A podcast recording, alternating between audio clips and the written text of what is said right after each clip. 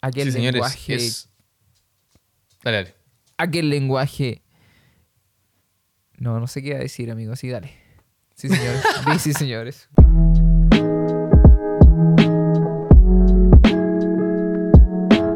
Puse el agua Lista las tazas. Y así como te gusta. Simple. Sin azúcar. Capítulo número 20 de este podcast de conversación junto a Bastián, junto a Fabián que les habla en un nuevo formato ahí en tu plataforma favorita, querido amigo, amiga. Es el turno de preguntarle a ti, tú amigo que estás ahí conectado conmigo, no sé dónde te voy a dejar en este capítulo, pero tú, ¿cómo estás? Todo bien, amigo. Listo y dispuesto para empezar este veinteavo capítulo. De verdad me sigue impresionando cómo ha pasado el tiempo. Pero bueno, esperando que hayan disfrutado este recorrido y que nos sigan acompañando. ¿Y tú, qué tal? ¿Cómo estás? Todo bien. Hoy día nos tocó un día medio nublado en el día de la grabación. No sé cómo estará el día en que salga este capítulo, pero sí, me tocó, me tocó nublado, me tocó abrigarme, querido amigo. Como que si el invierno volviera a aparecer, como que diera un vistazo ahí. Hay mucha gente triste, entonces hizo que sus nubes salieran y se expusieran ahí en el día. Difícil, difícil. Difícil. Bueno, redoble de tambores, queridos amigos, para el capítulo número 20. Porque se viene un capitulazo. Se viene el capítulo culiao. El capítulo que nos va a sacar ahí quizás unas cuantas funas. Llegó hasta Kevin aquí, lo tengo acá, gritando. Y es... Lenguaje inclusivo. Uh, el lenguaje inclusivo. Así es, damas y caballeros, tal como comentó Fabián, es un tema complicado que, claro, puede tener un poco de eco. La verdad, consideramos interesante para usarlo en nuestro veinteavo capítulo y al igual que los demás temas. Desde nuestra opinión, vamos a intentar desarrollarlo de la mejor forma posible. Así que iniciemos, como siempre, los fuegos con la definición de diccionario. ¿Qué es el lenguaje inclusivo? Es la manera de expresarse oral o escrita sin dejar de lado, generar discriminación a cualquier género o la identidad del género de la persona. También tomando en cuenta de que hay algunos estereotipos en nuestra sociedad y que nosotros, obviamente, con este lenguaje inclusivo queremos incluir a esas personas que no se identifican con estos est- estereotipos y que, claro, están afectando directamente la identidad de género. Así que querido amigo, ¿qué opinas tú al respecto de este lenguaje inclusivo? Sí, respecto al tema, la verdad creo que el lenguaje como tal cumple un rol muy importante en nuestra sociedad, tanto a nivel cultural, a nivel emocional, en un sinfín de niveles. Y al ser la base desde donde nos comunicamos, considero que a través del tiempo el lenguaje tiene que tener la capacidad de flexibilizar o de evolucionar de la mano de los cambios culturales que vivamos como país, como nación, como continente, a veces como comunidad de habla hispana. Así que eh, veo en el tema esta, esta opción a que las normas no se olviden ni se borren del todo, sino que sepan modificarse para algo que en este tema eh, meramente genera empatía, genera integración, lo cual son ideas o son atributos sumamente positivos. Si todo esto se hace en pos de integrar a más personas, a que se sientan acogidas por el lenguaje, a que se sientan comprendidas o, o partícipes de, creo que es muy positivo que tengamos en cuenta el poder que tiene la flexibilidad de las normas y cómo éstas no tienen que ser definitivas ni eternas. Claro, estoy de acuerdo con eso. De hecho, lo que pienso yo es que es importante la flexibilidad, ya que ocurre esa flexibilidad en cuanto según la ubicación geográfica en que nos encontremos. Porque existe un lenguaje establecido por la RAE, pero también hay distintos matices que tiene este, este lenguaje. Ahí es donde aparecen las jergas que, que nombramos, por ejemplo, que existen en eh, Colombia, Chile, Perú, Argentina, hablando aquí en, en América Latina, en donde sí podemos evidenciar que sí somos flexibles con respecto a lo que dice la palabra y su significado, porque la palabra puede tener un significado que varía según el país, según el lugar en donde estemos. Entonces, si podemos flexibilizar de esa forma con ciertas cosas, por ejemplo, pito no significa lo mismo acá que en Argentina. ¿Me entiendes? ¿Qué decir de España? ¿Qué decir de España? Claro. Entonces, si tenemos la capacidad de flexibilizar así, ¿por qué no lo podemos hacer con este lenguaje inclusivo? Sé que el lenguaje tiene una regla, pero en esta mismo, en la misma experiencia del propio lenguaje, ya esas reglas se pueden modificar según donde estemos. Entonces, si ya lo podemos hacer ahí, ¿por qué no lo podemos hacer con gente y, si- y- una comunidad gigantesca que no se siente identificado con el estereotipo que se forma con ese lenguaje? Entonces nos lleva a preguntarnos cómo nosotros hemos visto este tema a nivel sociedad. Algo que me llama mucho la atención de cara al tema es lo siguiente. Yo soy partidario de que eh, ocurre un fenómeno que desconozco si tiene nombre, la verdad, pero ocurre un fenómeno de cara a los cambios que hace que gente que tal vez no está derechamente relacionada con un tema se levante a, quejarse, a, complicarse, a atacar. Y veo ese fenómeno en este tema en particular, porque me ha pasado varias veces que conversando de este tema en distintos foros, eh, con amigos, a veces con, en contextos laborales, y he escuchado que personas lo consideran inaudito, personas que, que, creen que realmente es pésimo para la cultura, que realmente para el lenguaje es una falta de respeto, menciones súper fuertes, pero yo no veo en esas personas una intención de cara al habla de nivel académico. No veo, no, quiero, no quiero atacar a esas personas y decirles incultas o ignorantes, para nada. Siento que no, para mí no es congruente no estar alineado a un tema, como es en este caso eh, los cánones del habla, desde las reglas más puristas, no estar alineado un tema y que cuando surja un cambio o una, modificación a una norma o un planteamiento, de hecho, porque esto no es que se haya, se haya dicho va a ser así de en adelante, sino que el tema se puso sobre la mesa y estas personas que que no utilizan el habla en un sentido académico ni purista, ni neoclásico, ni nada por el estilo, las escuchaba hablar muy en contra del tema. Intentemos acercar un poquito ese lenguaje a, la, a las personas. El, ejemplo que tú, que tú dices. Yo creo que está refiriendo, por ejemplo,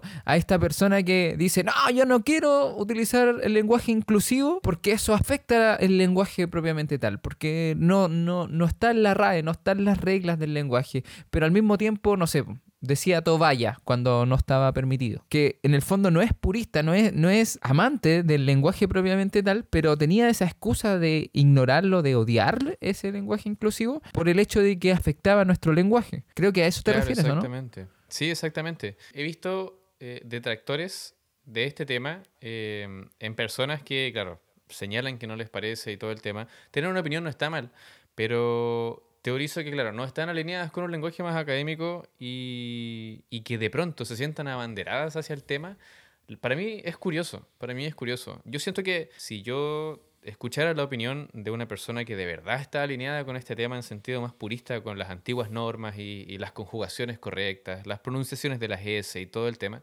ok, o sea, la persona tiene su corriente, pero alguien en verdad que no es gran fanático ni de las letras, ni de la lectura y cosas por el estilo, me llama la atención que el tema le genere tanto conflicto cuando en verdad es derechamente un espacio o una propuesta que puede integrar. Y eso, no sé, al menos directamente en mi opinión, es siempre positivo. ¿Por qué no integrar? ¿Por qué no considerar a más personas? ¿Por qué no hacer que el lenguaje sea más transversal para lo que sintamos o lo que podamos comunicar? Y claro, como tú bien lo decías, que además que el lenguaje es muy parte de toda la comunidad, de toda la sociedad, de todo el ser humano. Es parte fundamental en nuestro desarrollo, en la comunicación a través de la palabra. Entonces, claro, mientras más importante sea el cambio que podemos formar para que más gente se sienta incluida dentro de este lenguaje, ¿por qué no hacerlo? Si en realidad es una noble causa en el fondo. El tema yo creo que, se ha manipulado, se ha maquineado un poquito este tema y es algo que yo he visto, que he escuchado. Eh, no, que este tema es de un sector político, inclusive. Lo he escuchado. Dice, no, que aquí todos los comunistas quieren hacer esto, quieren destruir todo y quieren incluso destruir nuestro lenguaje. Lo he escuchado de personas. A lo que voy y lo que creo es que, claro, efectivamente hay un sector político que toma en consideración, que toma este tema y lo quiere hacer parte. Entonces lo hace como suyo en realidad, pero en realidad el sector político aprovechándose de la necesidad de las personas que tienen con respecto a sentirse identificadas con eso, entonces el, que hace la política lo toma y dice, no, es que nosotros somos los que queremos ah, eh, incluir a estas personas con esto, queremos hacer política sobre aquello. Y claro, ¿qué ocurre? Que se mancha finalmente la necesidad que hay de fondo que no nace desde la política, que nace desde la persona queriendo ser parte íntegra de una sociedad que contempla un lenguaje en donde yo me siento identificado. Esto no es un tema político. Claro, se genera esta confusión y finalmente mucha gente que rechaza el lenguaje inclusivo, que lo rechaza porque no es parte de su partido político, ¿me, me cacháis? ¿Me, ¿Me entendía lo que voy? Finalmente se genera más esa distancia. No, no, si estos son los comunistas que quieren cambiar todo, dicen. No, si son los comunistas que quieren ahí poner, quieren mm. que diga yo, ella. Y finalmente no nace de ahí, sino que también ese partido está haciendo campaña con esta necesidad, pero es algo que he escuchado a nivel social. Sí, esto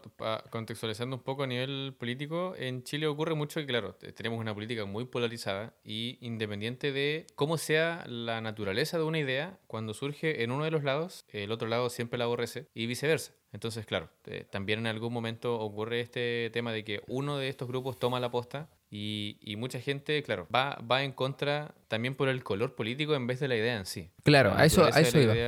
Es interesante finalmente cómo cuando hablamos de temas sociales, sí o sí en algún momento entra la política todo es política, lo queramos o no, es algo que hay que tener muy claro. Esto de la polarización genera un conflicto o mancha un poco la idea misma. También es positivo en algún punto respecto a que para que los cambios se generen, en algún punto tienen que pasar por la política. Es, claro. dependiendo de cómo se mire y dependiendo del contexto, un mal necesario. Yo creo que, claro, a estas alturas del episodio ya se puede denotar un poco, pero nosotros nos sentimos a favor del tema de cara al, netamente por la idea de integrar, porque el lenguaje tiene, que poder dirigirse a todos, tiene que poder dirigirse a todas, a todas en este contexto. Tal, vez por ahí más adelante mencionamos qué pensamos de los métodos aplicados, pero si el lenguaje permite que más personas se puedan sentar a la mesa, mientras más personas puedan sentarse a la mesa, mejores ideas van a llegar, porque eventualmente si el lenguaje no permite que algunas personas se sientan incluidas, esas personas solamente van a conversar en su círculo. Y mientras más iguales nos mantengamos en nuestros círculos, más convencidos estamos de que tenemos la razón, lo cual es un fenómeno súper peligroso. El debate desde el respeto, el intercambio de ideas y el intercambio de miradas eh, solamente nos hace crecer.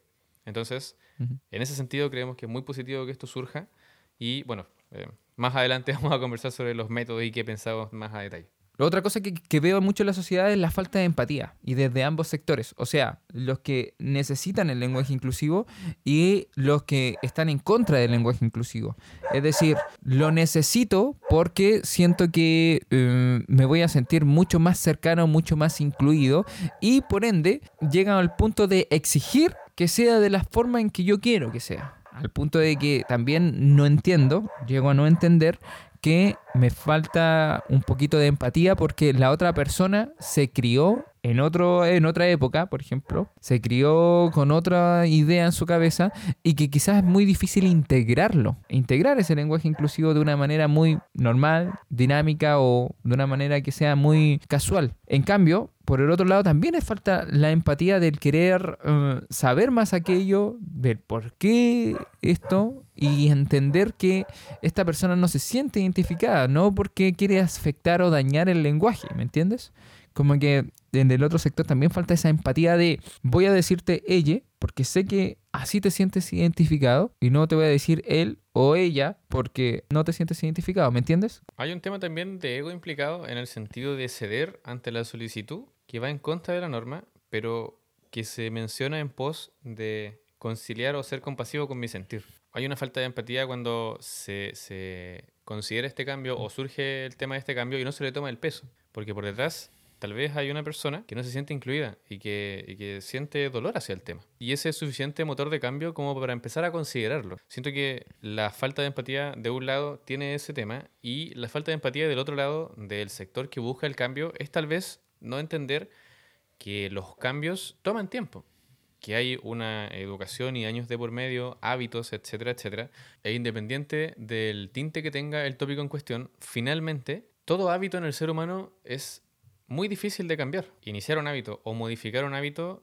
va muy ligado a temas de tiempo, a temas de ensayo y error, a temas de años, dependiendo de lo que estemos hablando. Entonces, claro, siento que de parte del sector que es promotor de este tema, sí o sí hay que generar esa empatía de decir, ok, tenemos esta idea, tenemos estos argumentos, no tenemos que esperar que mañana a las 9 de la mañana ya esté listo e instaurado en las mentes de todas las personas. Porque no es así, o sea, estos cambios van y vienen. Y, y, sí o sí hay que tener empatía muchas veces, no sé, con gente que, que quizá no se siente cómoda con ello, quizá con gente que es muy antigua en sus ideas o, o, que tiene una educación muy a la vieja usanza. Entonces, hay contextos y contextos. Es, es complicado en estos temas partir el queque y creer como que esto aplica a todo. Y amigo, ¿cuál sería un pro, cuál sería un contra de este lenguaje inclusivo según nosotros? Yo creo que un contra puede ser esta idea de que las bases o ideas fundamentales de algo tan importante a nivel cultural como es el lenguaje pueden manipularse a diestra y siniestra. Si bien siento que el lenguaje inclusivo tiene argumentos suficientes como para poner sobre la mesa una opción de cambio, no lo invalido en absoluto, teorizo que puede ser peligroso, puede ser derechamente un contra, tal como preguntabas, el considerar, ok, como antecedente, tiene un nombre en, en, temas judiciales, no puedo recordarlo en este momento, como jurisprudencia creo, que claro, como ya ocurrió este cambio, ah, perfecto, entonces eh, aboguemos por este otro cambio y tiene que hacerse porque ya se hizo el otro. Siento que es peligrosa eh, la idea de entender que yo exijo el cambio y sí o sí se va a hacer porque ya se hizo otro. Siempre los cambios tienen que ir de la mano de argumentos, tienen que ir de la mano de ideas masticadas o aceptadas por un cierto porcentaje de gente. Entonces, diría que ese puede ser un peligro. Sí o sí haré daño a esta idea del cambio. Sí, yo creo que el, el tema de el pro estamos completamente de acuerdo ambos con que obviamente sumamos a más personas, ampliamos nuestra capacidad de conectar con otras personas, con, con gente que pertenece a comunidades diferentes y que en el fondo quizás podemos entablar unos vínculos muy, muy, muy grandes, solamente por el hecho de incluir a la otra persona, solamente porque la otra persona se siente incluida. Imagínate el hecho de poder empatizar a tal punto de que la persona se sienta muy segura de estar contigo, que en el fondo se genera un vínculo quizá mucho mayor al de un conocido, quizás pasa a ser un amigo, un, quizá un mejor amigo, un mejor amigue. Entonces, por ese lado estoy completamente de acuerdo. Ahora, en cuanto al contra, quizás tomarnos el lenguaje y modificarlo y moldearlo a tal forma que a quienes son amantes del lenguaje termine afectando a tal punto de transformarlo en una cultura errónea. Eh, eh, claro, lo que mencionaste siento que es súper importante porque eh, la idea de cambio surge de la empatía. Y también hay mucha gente que se identifica con las bases fundamentales del lenguaje. Entonces, también hay que entender, yo creo que hay que encontrar un punto medio. Insisto, siento que este tema tiene argumentos como para discutirse con altura de mira. Pero claro, caer en el vicio de modificar todo y deformar pasa a llevar a ese otro grupo, que finalmente es fanático de un lenguaje más académico, de un empleo del verbo mucho más docto, mucho más considerado según el contexto. Entonces, sí o sí tenemos que, al momento de, considerar estos cambios, ir encontrando un punto medio y también entender que estos cambios sí o sí son un poco a tirones. Sí o sí es un auto cultural, social, en el que se pasa mal un cambio y, hay, hay, sonidos complicados y hay tirones y cosas por el estilo. Entonces, eh, es, parte de, siempre va a haber resistencia al cambio, siempre va a haber gente pro, gente en contra, y ahí hay que intentar... Em, quedarse con las ideas que nos sumen y que en este contexto en particular integren, por lo que comentas también de, de terminar conociendo gente, terminar abrazando ideas nuevas y eso nos hace crecer a todos finalmente. Creo que es importante y ahora pasamos al tema personal. Creo que para mí es muy, muy importante instruirse en el tema. Es importante y responsabilidad de cada uno hacer algo al respecto del lenguaje inclusivo y no quedarnos solamente con los ejemplos que hemos nombrado nosotros ahora, que es con la E, con, con las conjugaciones, no, no solamente en eso, sino que también hay un, eh, hay un lenguaje y una gama de definiciones y conceptos que hay que entender para que esas personas que están queriendo que se utilice este lenguaje inclusivo también se acerquen un poco más a la sociedad. Sí, efectivamente siento que ante estos temas que generan polémica, ante estos temas que generan ruido, es ideal, además de tener una opinión desde la experiencia, en algún punto hacer la pausa y abrir el espacio a el estudio, abrir el espacio a intentar entender el concepto, cuáles son sus argumentos, qué, qué foros o qué ideas lo respaldan, para también discutir mucho más con contexto, porque algunas veces cuando intentamos intercambiar opiniones, si nos encontramos con que la otra persona critica, pero tampoco se dio el tiempo de profundizar un poco más fuera del meme, fuera de lo que está en la corteza, es difícil, es difícil tal vez generar esas instancias. También es importante saber qué batallas valen la pena pelear, porque tal vez una persona a la que no le interesa el tema y nunca lo va a hacer, tal vez no hay que sentarse a discutir tampoco, pero pero sí o sí eh, falta, como mencionas, instruirse en este tipo de temas para finalmente hacerse una idea. Independiente de que la idea sea a favor o en contra, siempre la idea o, o, siempre el, el, idóneo es que vaya acompañado de argumentos, que vaya acompañado de, de ideas más masticadas. Y eso sí o sí siempre nos va a abrir el paso a un debate más respetuoso. Creo que es importante que tengamos mucha paciencia mucha paciencia con respecto a este, este cambio que se, está, que se está ocurriendo, que lleva ya un tiempo en la palestra. Creo que hay que aprender a aceptar también que la persona que no quiere utilizar ese lenguaje inclusivo no se convierte automáticamente en villana, en villano, siempre desde un marco de respeto, siempre entendiendo que esa persona venga con la idea que sea, pero si tiene una opinión diferente, completamente respetable, mientras también te respete como persona. Sí, finalmente, claro, es peligroso que las ideas también caigan en esta polarización. Si piensas distinto, sí o sí estás mal, si piensas distinto, sí o sí eres mi enemigo, mi enemiga, etc. Hay que saber escuchar para tener debates más nutritivos. Lo que es vital, tal como mencionamos un par de veces en el capítulo, es que las ideas estén respaldadas por tal vez un poco de, de letras, estén respaldadas por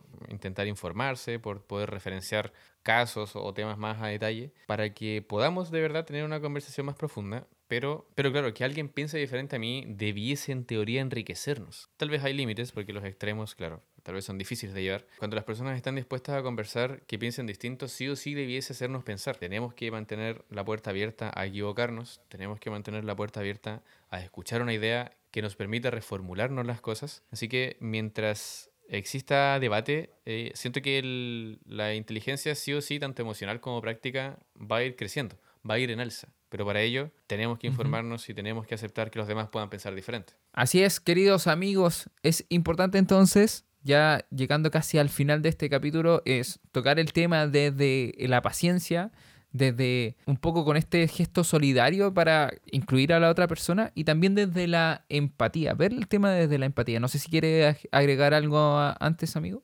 Sí, en verdad eh, me gustaría agregar una idea o un análisis que he hecho sobre el tema que tiene que ver con eh, cómo, cómo nos sentimos participantes del lenguaje según el contexto y según la raíz el idioma español como tal sí o sí surge en un contexto que es machista.